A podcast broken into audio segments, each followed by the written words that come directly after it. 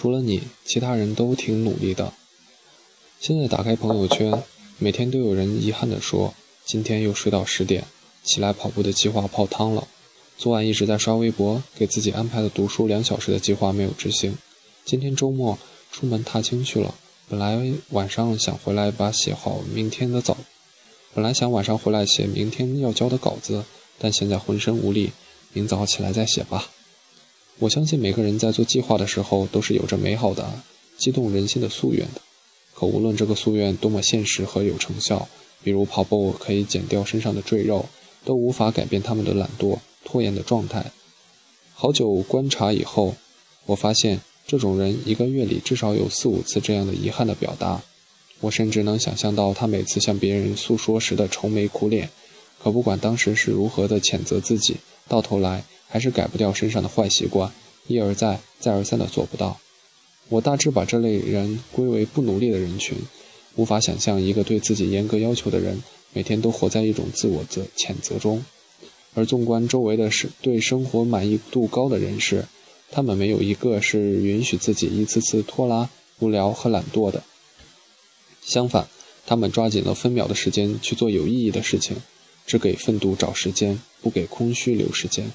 在我的微博上有一个名叫“每天打鸡血”的分类，到目前为止，我微博上关注了近千人，但这个分类里最多的时候也只有五个人。在这五个人中，只又只有一个人是我几年来从来没有间断关注的，他是一个专栏作家，某广播电台主持。相比那些比明星大佬，他没有那么风光，但也因为如此，他让我体会到作为一个普通白领应该有怎样。美好的生活状态，他的日常生活距离我们如此之近，以致每个人都可以学习。他出生在河南郑州，在中国传媒大学读的播音主持专本专业本科，因每年成绩都是第一，顺利的被保送到北京大学攻读研究生。毕业后做了主播，很多人说优秀是一种习惯，在他这里算是有了很好的诠释。学习上如此优秀的他，更是生活的好手。给我印象最深的是，他写了一条微博，为了充分利用每时间，坐在作者二十三点五十五的红眼航班回来，一夜没睡，今明两天上直播，同时还要在三十一号之前做完这么多事，但是居然只用了一天就基本做，基本都做完了，剩下两件事也会在一天之内完成，我真是太感谢自己没有拖延症了。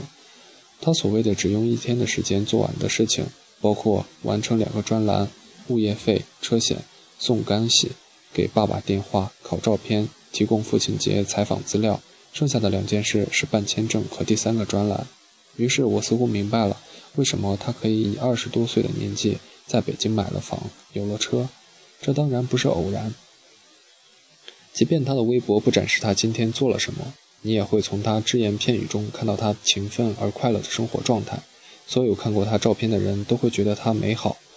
那种美不是五官有多么妥帖，而是他脸上的没有一丝倦懈怠，一丝无趣，整日都是神采飞扬的。没错，精进的人都挺快乐的。我有一位忘年交前辈，他是国内媒体圈最年轻的社长，一九八零年出生于福州。福建泉州，二零零三年七月毕业于华侨中华侨大学中文系，进入南方报业。二零零六年三月，不到二十六岁的他离开南方报业，而出任东莞日报社执行总编。二十八岁二十二十八岁创办东莞时报。二零一一年八月到云南都市报出任社长、总编辑，时年三十一岁。对很多人而言，二十二岁到二十八岁这六年是人生中最黄金的几年。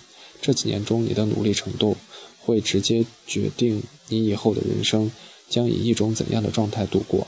二零零一年，我有机会参加他举办的首届《都市时报》青年记者训练营。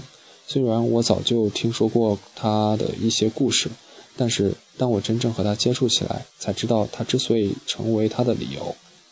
白天时，他的办公室很少开着门，他要去参加这个会议、那个活动。他算过一天辗转三四个场合是常事儿。你如果要找他，最好是在晚上十点半之后，八九点是他最忙的时候，他要签板。十点半之后，如果有同事来访，他便泡壶清茶，和他们聊天谈心。如果没事儿，他便关起门来读书。他在办公室里有好多书，大部分他都读过。他经常在飞机登机时结束的前几分钟才能抵达机场。有时在办公室吃顿有红烧肉的外卖，都要在朋友圈里炫耀一下。他完全没有一个社报社社长的架子。他的吃穿住行都是围绕着工作进行，怎样方便工作就怎么做。好多次早上我去他办公室时。在楼道里遇到他，他都是头发直立，脸都没洗。很多同事建议他能不能参加的活动尽量不要去了，每天这么累不值得。他这样解释道：“人呐，总是会恶性循环和良性和良性循环。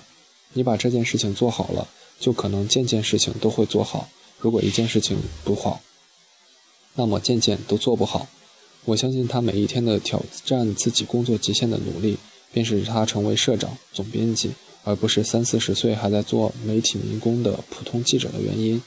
很多人只有当失败、不如意时，才会放眼放眼观放眼观光周围的人事；而当生活如常、平静如水时，总会混混沌沌，每日上班下班，而不再去反思当下的自己能否做得更好。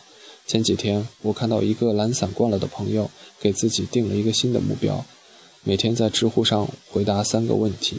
周遭的朋友都恨不得给他点三十二个赞。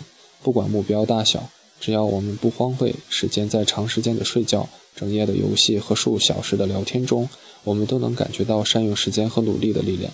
所以，每每当无所事事的时候，你可以在心中默默的念一遍：除了你，其他人都挺努力的。我相信。你立马就可以找到要做的事情，对我来说还挺管用的，希望你也是。